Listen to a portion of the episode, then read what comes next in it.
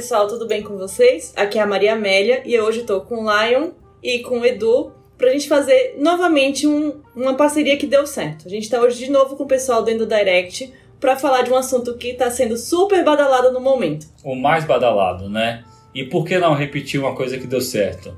Opa, parceria aí sem tem bis, né? Então, bora junto compartilhar muito conhecimento e agregar conteúdo para os nossos ouvintes. O assunto que a gente vai abordar hoje é inibidor de AGLT2. A gente vai tentar passar um pouco pela história, um pouco pelo mecanismo de ação, falar um pouquinho sobre quais são os benefícios e os grandes desfechos cardiovasculares e renais que conseguimos com a medicação. Depois falar para quem tem benefício, para quem a gente indica, para quem a gente não indica e como a gente faz o uso dessa medicação.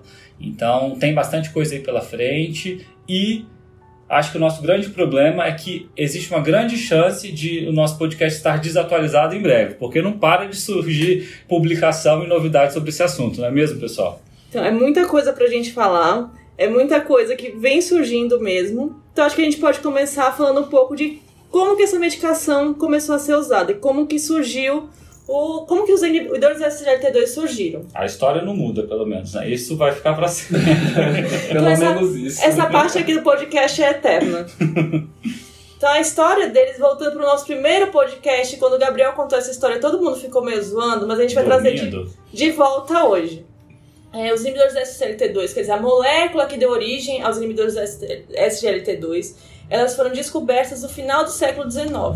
Então ela foi, era encontrada no, na casca da macieira e se viu que ela tinha um efeito glicosúrico. Inclusive se usava como modelo para estudo de diabetes por esse efeito glicosúrico. Uma vez que ela induzia poliúria, polidipsia, perda de peso, e essa molécula se chamava florizina.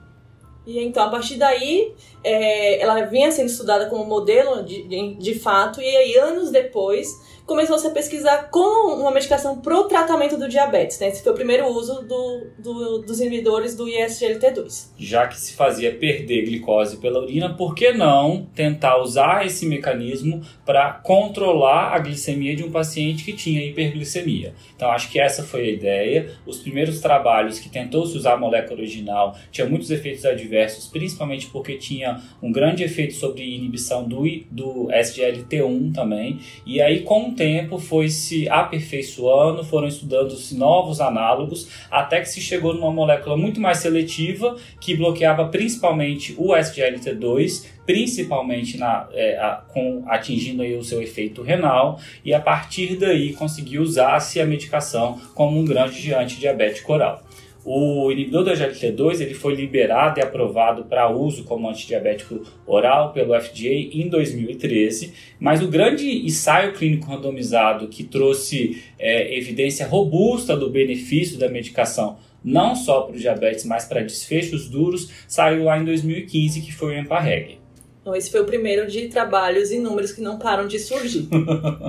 Então vamos lá, Lion. Começando pelo mecanismo é, dos inibidores de SGLT2, qual que é o mecanismo farmacodinâmico dele? Como que ele atua lá no túbulo contorcido proximal? O que, que ele vai fazer, né? Por que, que esse nome SGLT2, né? Explica melhor aí pra gente.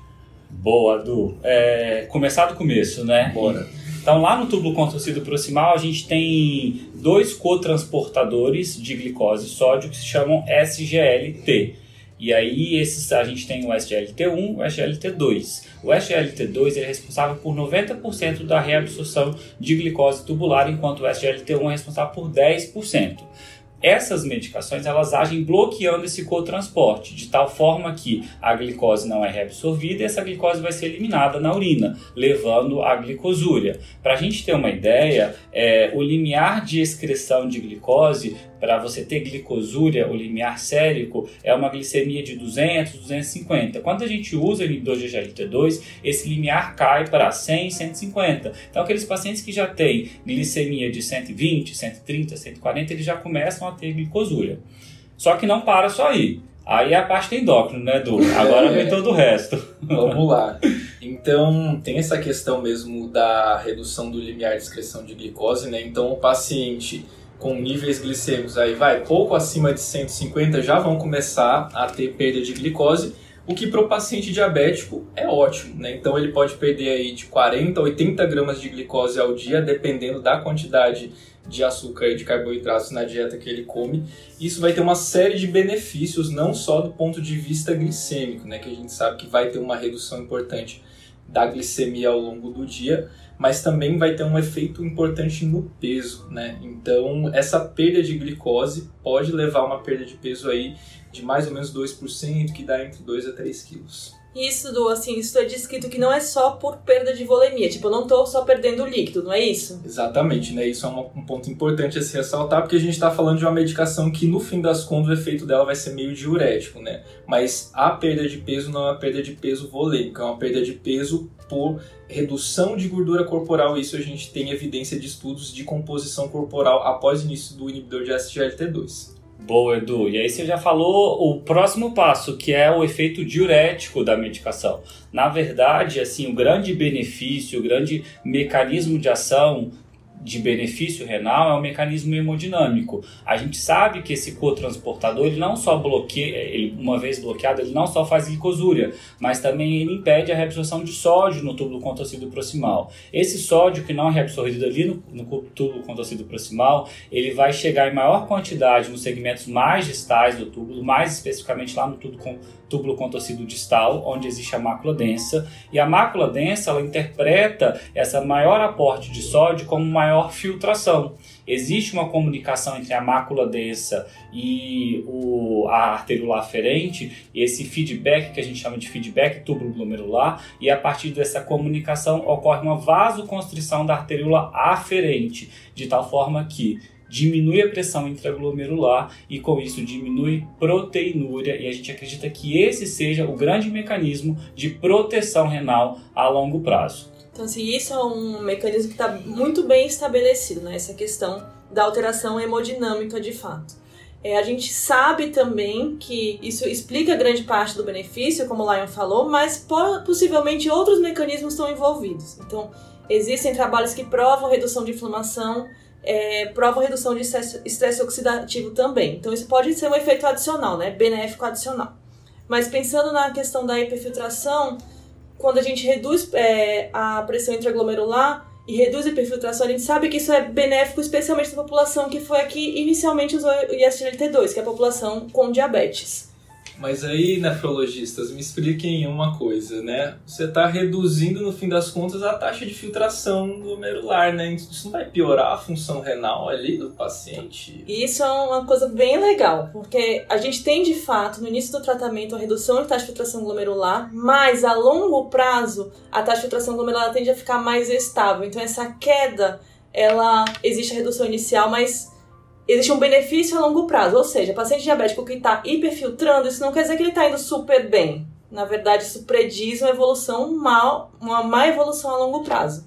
É, se a gente olha a curva da taxa de filtração glomerular com o uso do inibidor do SGLT2, ela é muito semelhante com o uso do IECA do GRA. Quando a gente introduz a medicação, há aquela queda inicial da taxa de filtração glomerular, mas depois, ao longo do tempo, essa curva ela mostra uma lenta progressão, uma lenta perda de função o que difere daquele paciente que não usou, que tem uma perda mais rápida. Então, o benefício a médio e longo prazo, ele é indiscutível.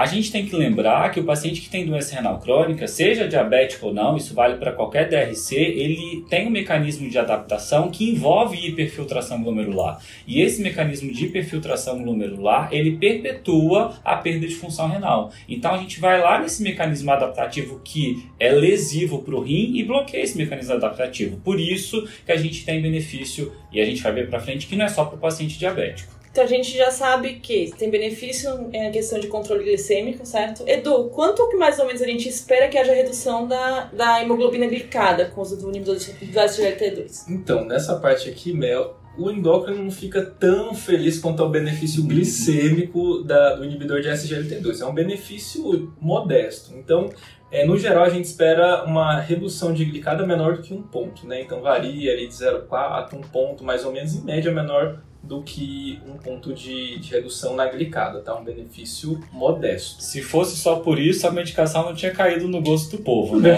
Precisava fazer mais do que isso. É, exatamente. E aí, me fala um pouco mais. Você já falou um pouco sobre a perda de peso, tem outros benefícios clínicos, além desses que a gente já comentou, benefício de controle de hemoglobina glicada, benefício de perda de peso, Junto com a perda de peso, a gente já falou de perda de gordura, controle de esteatose hepática, mas tem outros benefícios também.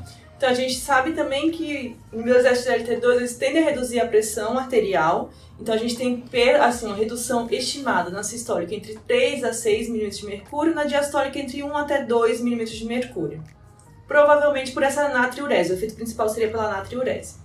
A gente tem também uma possível redução no ácido úrico é, e também uma, uma melhora do perfil lipídico, principalmente por redução de triglicérides. Boa, temos bastantes benefícios clínicos, mas isso com certeza não é o suficiente para convencer tanta gente. A gente precisava de estudos mostrando grandes desfechos.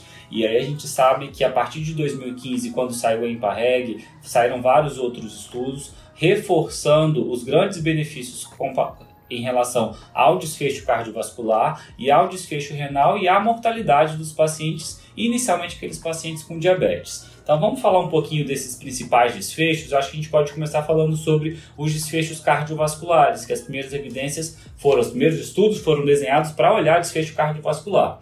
Então, a EMPA-REG foi um estudo grande, né, menores do que os outros que sucederam, feito com a empagliflozina, que avaliou o paciente que tinha diabetes tipo 2 e alto risco cardiovascular, e tinha como desfecho primário um desfecho combinado de eventos cardiovasculares maiores, os famosos MACE, associado à mortalidade. E a gente viu que esse trabalho ele já reduziu, ele já teve uma redução de mais ou menos 15% desse risco de desfecho primário com significância estatística. E uma coisa a se destacar também aqui em relação ao EMPA-REG, né, especificamente em relação ao EMPA-REG Outcome, é que a população de alto risco, na verdade, é uma população de muito alto risco, né? São todos é, os pacientes que entraram no estudo tinham doença cardiovascular estabelecida, ou seja, já tinham antecedente ou de AM ou de AVC. E aí, logo depois do EMPA-REG, que saiu em 2015, a gente teve um trabalho que saiu em 2017, que foi o Canvas, e depois um trabalho que saiu em 2018, que foi o DECLARE.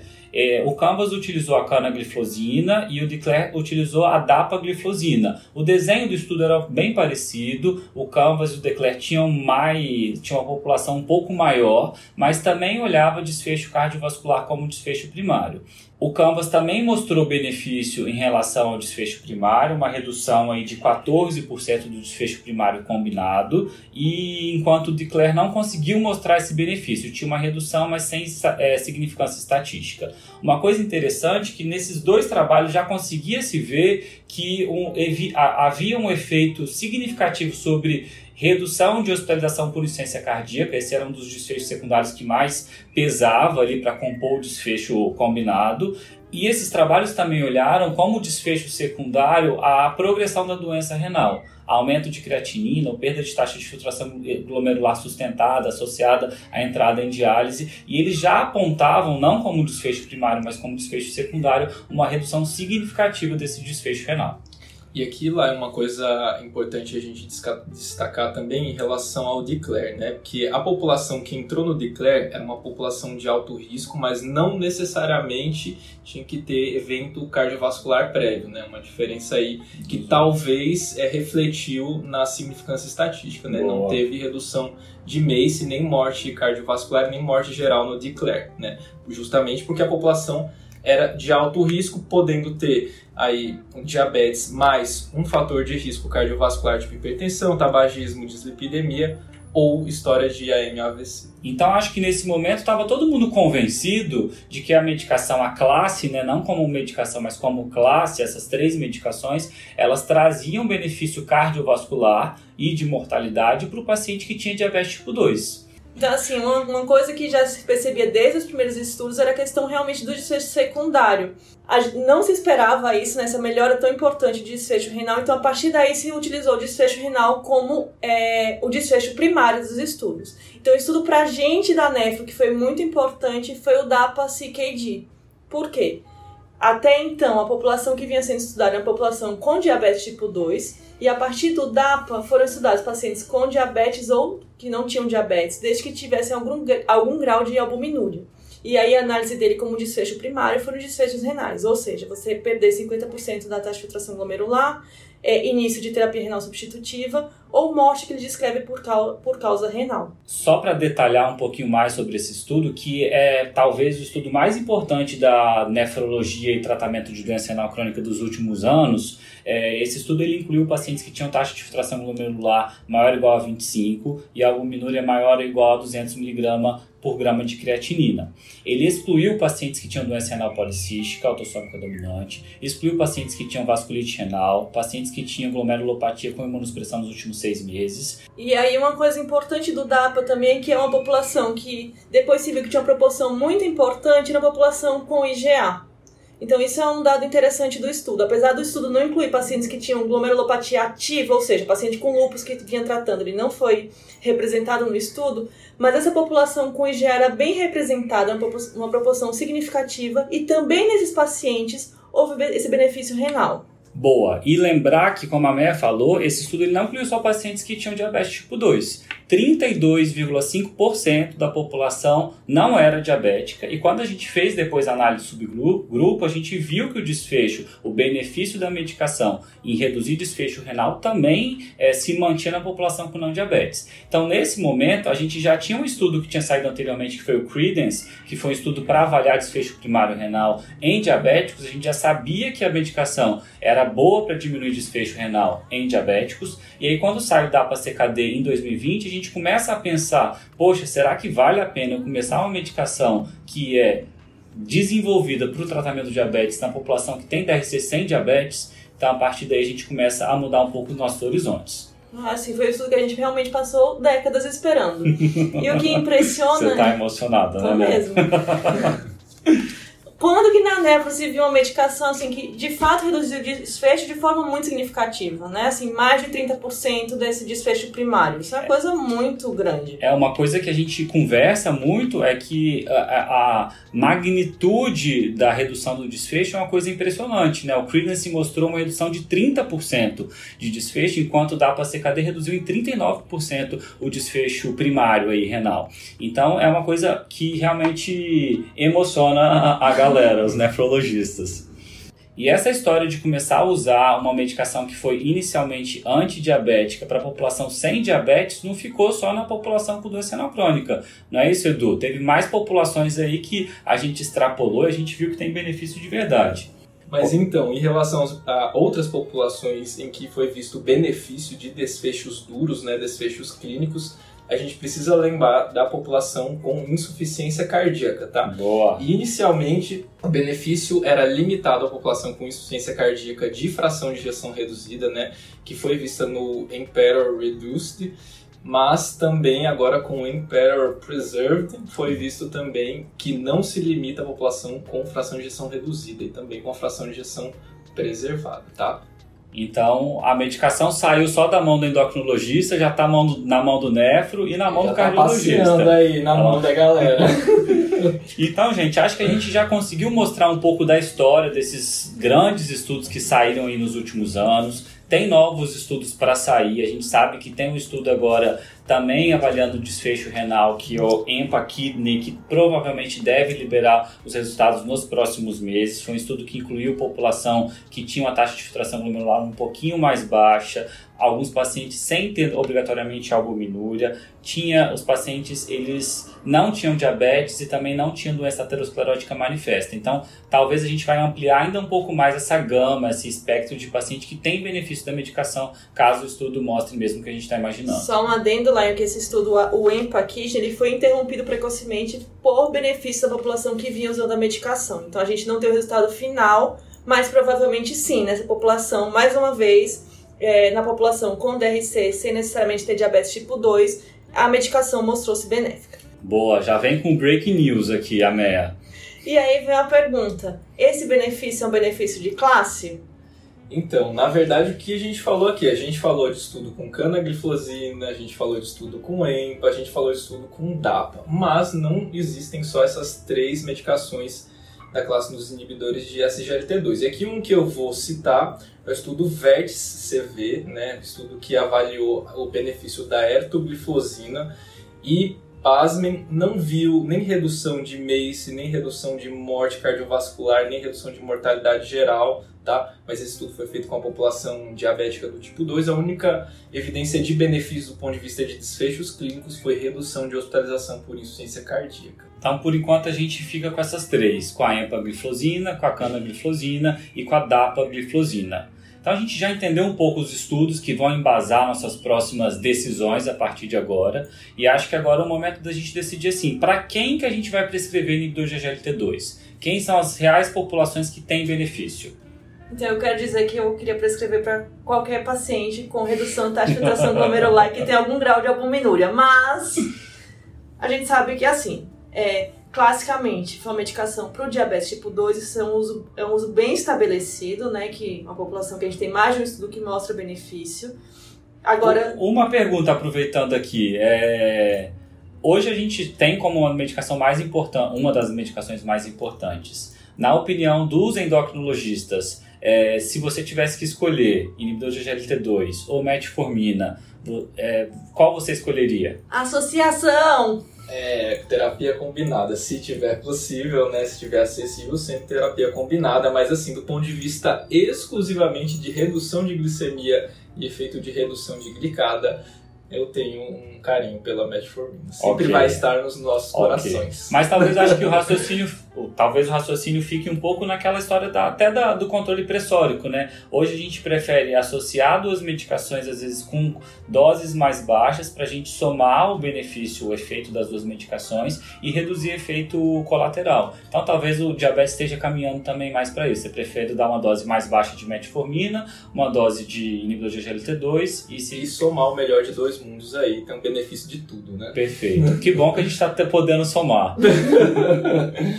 Então acho que diabetes tipo 2 a gente não tem dúvida, é uma medicação que está lá na cabeça, né, como medicação adjunta à metformina para tratamento de primeira linha. Exato. E aqui uma ressalva né, em relação aos benefícios cardiovasculares, principalmente, que foi o que a gente ressaltou. Né? A evidência do benefício ela é muito mais forte para a população que já teve evento cardiovascular prévio. Então a gente está falando de profilaxia secundária aqui, tá? O estudo Declare, né, que a gente já comentou, foi com uma população de alto risco, mas que não necessariamente tinha evento cardiovascular prévio e não teve redução de desfechos cardiovasculares, tá? Então aqui tomar cuidado que a evidência para a população como profilaxia primária, tá? Não é muito boa, não. Então aqui a gente está falando basicamente de profilaxia secundária. Se você estiver ouvindo esse podcast no dia 6 de abril, 6 de abril de 2022. Talvez na próxima semana já tenha mudado isso daí. Então, assim, tem diabetes tipo 2, é uma medicação, como a gente já falou, de primeira linha. Se o paciente não tem diabetes tipo 2, acho que tem duas grandes populações que têm benefício, isso foi demonstrado para os estudos, que é a população que tem insuficiência cardíaca, seja ela de fração de ejeção reduzida ou fração de ejeção preservada. Saiu na semana passada a diretriz americana de insuficiência cardíaca e a, o inibidor de HLT2 ele entra como é, indicação 1A para fração de ejeção reduzida e 2A para fração de ejeção preservada. E a outra população é a população com DRC. Certo, Meia? Justo. Preferencialmente aqueles que têm albuminúria, pelo menos ali aqueles 200 mg por grama de albuminúria na relação albumina-creatinina. Beleza, então essa é a população que se beneficia, mas nem tudo são flores, né? Quais são as populações que a gente tem limitações aí? Quais são as populações que a gente não deve usar? Primeiro, limitação da endócrina ou limitação da é, Você quer começar por onde? vamos começar com a limitação da endócrina, já que tudo começou pela endócrina. Então vamos lá. A primeira coisa que a gente pensa quando a gente está falando de inibidor de SGLT2 e que está na boca do povo é cetoacidose diabética, né? Então a gente já sabe que é uma medicação que tem um risco aumentado de cetoacidose glicêmica, tá? Apesar de que não necessariamente precisa ser glicêmica, pode ser uma cetoacidose com hiperglicemia, tá? Mas como é uma medicação que ela mexe no balanço insulina-glucagon, aí você tem um risco aumentado de cetoacidose. Lembra que a, a, perda de a redução de glicose ela é independente de insulina, né? Para o me, mecanismo lá no canal de, de sódio glicose, né? Então é, você não vai ter aumento de secreção de insulina, mas pro glucagon é o contrário. Na verdade, a gente tem um aumento da secreção de glucagon e lembra que o glucagon para paciente que tem predisposição a cetoacidose é um problema, né? Ele vai lá no fígado e ele gosta de ficar fazendo produção de cetoácidos, né? Aumenta o risco de cetoácido, aumenta o risco de cetoacidose. Então, para essa população de alto risco de cetoacidose ou que já teve cetoacidose, ou mesmo para a população de diabetes tipo 1, né, que não entrou nesses principais estudos, apesar de que a gente vai fazer uma ressalva daqui a pouquinho, né, a gente precisa boa. tomar cuidado. Essa pergunta é boa. É. Posso ou não posso dar para o diabético tipo 1? Até, sei lá, uns dois anos atrás, sei lá. A, a... gente trouxe aqui para responder isso, então. Então vamos lá. É, a, o que, que, dizem as evidências atuais? A gente tem estudos com população diabética do tipo 1 é, e que avaliou inibidor de SGLT2 comparado com placebo. A gente tem dois Não é estudo de 10 mil pessoas, né? Não é um estudo de 10 mil 17 pessoas. mil, não é? É um estudo pequenininho, com algumas centenas de pessoas ali, tá? Mas foi um estudo bonitinho, são dois estudos bonitinhos, né? Placebo controlado, randomizados, né? Que avaliaram inibidor de SGLT2 comparado com placebo. Aqui dois exemplos de estudo. O estudo EASY, que avaliou a empagliflozina, e o estudo DEPICT, que avaliou a dapagliflozina, tá? Eles tiveram diferença em relação à seleção da, dos pacientes, né? Mas ambos selecionaram pacientes diabéticos do tipo 1. Mas o que foi visto é que os inibidores de SGLT2, eles podem ser uma opção terapêutica para essa população, tá? Desde que seja preenchido uma série de critérios ali, uma população muito bem instruída, com acesso à fita de cetonemia, que não tem história de etilismo, drogadição, não pode ser gestante, criança, idoso, né? Tem que ter um fácil acesso a um profissional e a um serviço de saúde, tá? Mas assim, a gente viu que tem benefício, reduz glicada, aumenta o tempo no alvo, reduz variabilidade glicêmica, aumenta um pouquinho a, os episódios de hipoglicemia e em determinadas doses pode não aumentar o risco de cetoacidose, tá? O estudo EASY, na dose de 2,5 mg de empagliflozina, não aumentou o risco de cetoacidose em relação ao placebo. Então, e teve efeito terapêutico. teve efeito terapêutico. Então, então, talvez a ideia que fique é com muito, muito, muito cuidado numa dose muito, muito, muito, muito, muito delicada. Baixinha. A gente está com mil pés atrás, mas talvez a gente dê alguns passos para frente aí nos próximos meses, anos aí, é. né? Mas já é alguma boa notícia. Acho que até poucos anos atrás a gente nem considerava Usar. essa possibilidade, né? sim, né? Sim. Então, da parte da nef, uma coisa que é importante a gente relatar, né? Que a gente não tinha falado até agora. É, qual que é a taxa de filtração limite para eu começar a medicação? É, só essa observação que é importante, é para começar a medicação de fato. Então, o novo CADIGO, ele possivelmente vai, public... que vai ser publicado, ele possivelmente vai deixar uma taxa de filtração é até 20 ml por minuto. Lá vem mais breaking news aqui da NEA. então, para um paciente com taxa de tração até 20, eu tenho segurança de iniciar a medicação. É, uma vez que ele está usando medicação e existe uma redução da taxa de filtração abaixo de 20, ela não precisa ser suspensa. Então, para suspender a medicação, é apenas o paciente iniciar a terapia renal substitutiva. Perfeito. Comentário endocrinológico aqui. Ah. Aqui eu acho que é importante ressaltar que a gente está falando principalmente dos benefícios em desfechos renais, tá?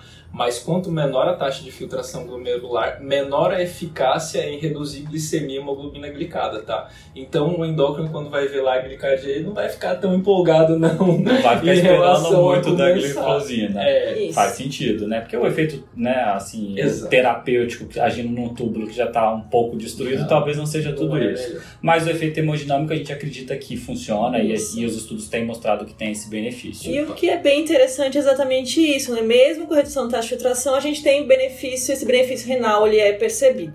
Então, só para lembrar, assim, até pouco tempo atrás a gente cortava em 30, daí começou a sair outros estudos, da APA CKD cortou em 25, teve o SCORD também que cortou em 25, e agora saíram estudos mais recentes, que foi o Emperor, que cortou em 20, em 20 de taxa de filtração glomerular. Então a gente começou agora, já mostrou que tem eficácia, já mostrou que tem segurança e provavelmente agora o Cadigo vai liberar como esse novo ponto de corte de 20 para cima para começar. Para suspender, só se entrar em, em terapia renal substitutiva. E existe assim, existe a hipótese que mesmo em terapia renal substitutiva, ele talvez seja uma droga boa para é, manter função residual. Mas assim, isso ainda não é nada publicado. Né?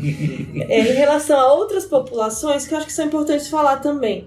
A gente não tem nenhum grande estudo que mostre aumento do risco de infecção urinária, nem do risco de infecção, nem de gravidade de infecção urinária. O que sempre aparece é infecção genital. Exatamente. a infecção fúngica aqui, né?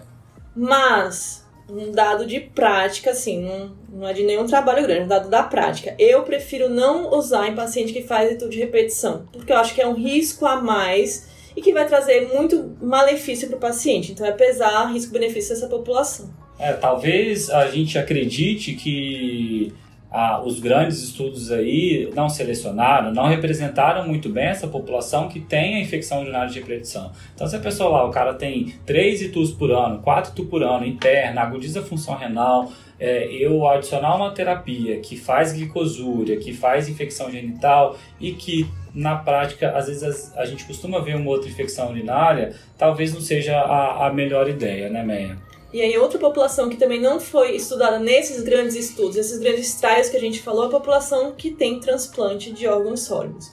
Então, é, antes se falava, por exemplo, que no transplante renal era uma medicação que não deveria ser usada. Hoje a gente tem um grau de segurança baseado em trabalhos menores e baseado por uma experiência de, de prática que popula essa população pode ficar bem também. Só levar em consideração que o paciente deve estar estável, não deve estar tratando nenhuma infecção naquele momento, não deve ter histórias de infecção de repetição, então paciente super estável pós-transplante, talvez eu tenha benefício em iniciar também. Embora ainda não exista essa recomendação. Isso, né? essa recomendação. O CADIGO, por exemplo, ela fala que na população com transplante a gente ainda não está autorizado a começar. Então, vou organizar rapidinho. A gente falou de algumas limitações de população. Primeiro, diabético tipo 1. Segundo, taxa de filtração glomerular abaixo de 20 para a gente iniciar a medicação. Terceiro, infecção genital, um parêntese aí para infecção de trato urinário quarto, aquele paciente que é transplantado renal, e lembrar também daquelas outras populações com DRC que não foram contempladas nos estudos. O paciente que está em, em, vigência de imunossupressão, a doença renal policística autossômica dominante, e tem outras duas limitações que é a presença de úlceras ou histórico de amputação de membro inferior e também o histórico de fraturas ósseas. Eu vou falar das úlceras, você fala da fratura, pode ser? Vamos lá, vamos lá. Fechou.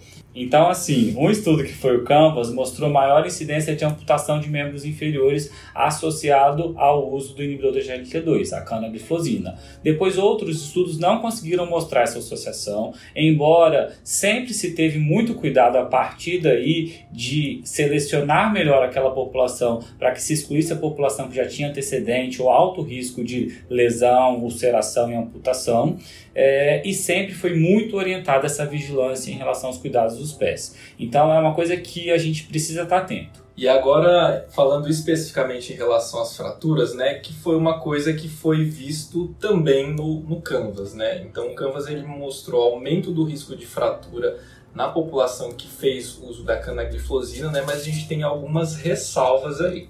A primeira ressalva é que as fraturas que foram vistas no grupo que fez uso de cloneglifosina eram fraturas distais, tá? Então a gente não tem aquele padrão de fratura por osteoporose, uma fratura por fragilidade, que são as fraturas de vértebras, né? Fratura de colo de fêmur, foram fraturas de rádio distal, né? Fratura de punho, que são fraturas tipicamente associadas a quedas, tá? Então, aqui a principal hipótese é que o efeito de aumento do risco de fratura que foi visto no Canvas, né? Então a gente não viu isso com empaglifosina, com dapaglifosina. Provavelmente deve ser um efeito volêmico aí, redução de pressão arterial, hipotensão ortostática e aumento de risco de quedas, tá? Então acho que a gente pode ir agora assim, para como usar, como começar essa medicação, quais cuidados a gente deve ter quando começa essa medicação. Então acho que coisas importantes, né, o que a gente vem falado, é a questão de volemia, evitar que esse paciente faça hipotensão. Um outro cuidado especial que eu gosto de ter é em avaliar a função renal, a taxa de filtração glomerular e eletrólitos quando começa, quando começa essa medicação. Então, acho que aqui vale a mesma regrinha que a gente usa para IE cobrar. Avaliar a função e sódio, potássio, enfim, duas a quatro semanas após o início da medicação. Um paciente que é mais frágil, um outro cuidado que talvez seja legal ter é, por exemplo, paciente muito frágil, a gente tá, tá com losartana já. Talvez reduzir um pouco a dose de diurético, reduzir um pouco a dose de losartana e iniciar o ISGLT2. Perfeito. Lembrando que não existe um limite aí até quanto eu tolero de aumento de creatinina, não existe uma recomendação formal. A gente sabe que para o IEC e para o BRA existe aquele ponto de corte ali de até 30% de aumento de creatinina. A gente acaba extrapolando um pouco disso também para o inibidor do GLT2. É, existe uma análise de que poucos pacientes tiveram um aumento maior do que 30% em alguns estudos, e esses pacientes que tiveram um aumento de creatina maior que 30% foram pacientes que tiveram mais complicações renais, tiveram desfechos renais desfavoráveis. Então, talvez a gente continue usando esses 30%. E se o paciente ele piorou mais que 30%, a minha dica é: olhe se você não introduziu de uma forma inadequada, como a Mé mesmo falou. Será que esse paciente não está é, tendendo a hipotensão, não está fazendo hipotensão sintomática, não está ficando desidratado? Então, reveja um pouco se o momento que você introduziu não foi um momento é, inadequado, eu diria assim. E assim, lembrando, a gente está dando um remédio que tem um efeito diurético. Então, para aquele paciente que eu não julgo que esteja hipervolêmico, é sempre bom orientar que ele beba mais água, né? Tenha ingestão líquida adequada. Em relação à glicemia, que, quais são os cuidados que geralmente a gente orienta aí, Edu? É, então, uma coisa que a gente sempre fala quando a gente está usando um antidiabético oral é o risco de hipoglicemia, tá? Aqui em relação ao inibidor de SGLT2 isoladamente, tá? Ele não aumenta risco de hipoglicemia. A grande questão é que esse paciente ele nunca vai estar tá usando né, o inibidor de SGLT2 isoladamente. Né? Então ele vai estar tá num contexto clínico ali, vai estar tá usando uma sulfonilureiazinha, muitas vezes vai estar tá usando uma insulina. E a gente precisa entender que quando você soma medicações para tratamento do diabetes, aí sim você vai ter um risco aumentado de ter hipoglicemia. Né? Então lembra que a redução de glicemia dele não é dependente de insulina, ele não é um secretagogo, né? Pelo contrário, ele aumenta a secreção de glucagon. Então, por esse motivo, tá? A preocupação vai ser naquele paciente que está usando insulina, sulfonilureia e tudo. A gente precisa dar uma olhada na glicada, se necessário, tá? Se o paciente ele já está bem controlado, uma glicada menor do que 7,5, usando insulina, considerar reduzir em 10 a 20% a dose total de insulina dele para conseguir introduzir o inibidor de SGLT2 com segurança. Se ele está descompensado do diabetes, aí não tem problema do ponto de vista de hipoglicemia, mas aí a gente precisa Sim, pensar na cetoacidose também. Não tá fácil. Não dá. mas um dado legal em relação a isso é que, por exemplo, a população do DAPA-CKD que usou é, pacientes não diabéticos, a gente não teve uma maior ocorrência de hipoglicemia, por exemplo, apesar isso. de eles serem normoglicêmicos. Assim como os outros também, os pacientes, os estudos de C, que tinham 50% da população sem diabetes, também não tiveram mais hipoglicemia. Me deixa falar do DAPA. Parece que a gente é cardiologista, né? então a gente falou de três cuidados: olhar filtração glomerular depois de duas a quatro semanas, é, olhar níveis pressóricos e, e questão volêmica e ajustar o antipertensivo ou diurético antes de entrar, é, olhar hemoglobina glicada, hipoglicemia e ajustar a insulina barra sulfonilureia se houver necessidade. E, e eu acho que vale a pena a gente falar de mais três outros cuidados. É, os sick days, as situações de perioperatório e as orientações gerais que a gente faz. Então, sick days são aqueles dias que o paciente está doente. O paciente ele não está ingerindo de forma adequada nem alimento, nem água, ou o paciente está com diarreia, ele está tentando a desidratação. Então, nesse cenário, a gente sabe que existe um risco maior desse paciente desenvolver cetoacidose diabética, assim como também existe um risco maior desse paciente fazer lesão renal aguda. Lembrar que o paciente desidrata em vigência de vasoconstrição da arteriolar aferente, isso vai diminuir muito o fluxo de sangue para o rim. Então a gente orienta para os pacientes que estão nesses dias suspender a medicação temporariamente. Então acho que isso é uma coisa que vem surgindo cada vez mais e que não vale só para o inibidor de GLT2, como também deve ser válido para o IECA, para o BRA. Então, paciente orientado que entende isso daí, acho que ajuda muito a gente evitar episódios graves de lesão renal aguda nesse, né, nesse cenário. Uma outra coisa que até foi um assunto que a gente é meio polêmico, né? Isso não tem descrito, mas é em relação ao uso do contraste. Então, assim, isso é a nossa opinião aqui, minha opinião especificamente. é, como eu falei, não há nada descrito, mas eu acho que também vale a orientação geral meio de bom senso. Você suspender medicação por um, dois dias não vai fazer tanta diferença em relação ao benefício. mas eu acho que aumenta o risco. Então, o paciente vai fazer exame contrastado, acho prudente, como mais uma vez, sua opinião pessoal, acho prudente suspender é, próximo do exame. E se o paciente vai fazer uma cirurgia que exige jejum, a recomendação é de pelo menos dois dias antes ele suspender o inibidor de GLT2. E além disso, a gente precisa lembrar daquelas orientações gerais. Como quando você prescreve inibidor de GLT2, o que, que você geralmente orienta, Edu, para os pacientes? O que, que eles têm que ficar de olho? Então, em tudo isso que a gente viu que pode ter de complicação, né? Então, lembrar que pode reduzir a pressão, tem que dar uma olhadinha lá no, nos diuréticos, dar uma ajustadinha, né? Ver a questão dos hipoglicemiantes que o paciente já está fazendo uso dos antidiabéticos, ajustar questão de infecções genitais que a gente falou, né? Explicar para o paciente, olha, tem um risco aumentado de infecção genital, é importante higienizar adequadamente a região genital e tudo. Ficar sempre de olho na, nos pés, os cuidados com os pés que você nunca deixa de é. falar na sua consulta. É. cuidados com os pés. E cuidado geral com a alimentação. Então tem, sempre estar tá se hidratando, evitar longos períodos de jejuns ou aquelas alimentações muito pobres em carboidratos. Acho que isso também acaba, acaba indo no nosso manualzinho aí do nível GLT2. Exato. É, eu acho que uma das coisas que a gente sempre comenta quando fala dessa medicação, que a gente fala muito de benefícios, benefícios, benefícios, mas assim, uma questão que ainda limita muito a questão de custos. Com certeza. Então, isso limita bastante a nossa prática. O que a gente tem hoje aqui no estado de São Paulo, não sei detalhar de outros estados, mas a gente está conseguindo liberação por, por via de medicação de alto custo para a população que tem diabetes, que usa outros é, antidiabéticos orais e tem idade acima de 65 anos. E doença cardiovascular? Atualmente eu acho que exclui doença cardiovascular. Eu vou ver se tá dando certo. Eu tô mandando alguns, então eu respondo tá, tá dando certo por é, enquanto. Tá dando certo né? por tá enquanto. A... tá pulando o sistema Será aí. que isso pode sair? então, é uma limitação custo, mas acho que o horizonte também é animador, né, Meia? Acho que sim. A Meia tá emocionada aqui, desde o começo do podcast. Eu quero contar uma história. Conta, Meia. Posso contar a minha história? Vamos lá. Senão vocês cortam aí. Será que é igual a história do Gabriel? Não. É mais curta. no aula da residência, um professor da gente estava falando exatamente isso, que a gente reclama muito de custo, então tem muita dúvida. Será que eu vou poder usar na minha população de SUS, por exemplo? E ele contou a história de quando ele acabou a pós-graduação dele nos Estados Unidos e veio para o Brasil. E aí ele conversou com um professor aqui do Brasil e ele falou: Eu conheci uma medicação dos Estados Unidos que é muito boa, todo mundo elogia muito, mas eu não sei se eu vou ter oportunidade de usar por questão de preço. Essa medicação era losartana. E aí esse professor Deus. dele, esse professor dele falou: quando eu voltei da minha pós-graduação, vim para o Brasil, eu também tinha muita dúvida se usar uma medicação que eu conheci lá, porque era muito cara. Essa medicação era prednisona. Então talvez os ISGLT2 sejam a, a medicação revolucionária da nossa geração, de fato. E nossa, se torne com preço acessível. Profundo, hein? Profundo. É pra acabar aqui. Com essa a gente pode encerrar o podcast. Então acho que é isso. Eu, eu queria só expor mais um, só mais um, um, um bônus aqui. Tá bom. Acho que é a pergunta de, de consultório, de ambulatório, do dia a dia.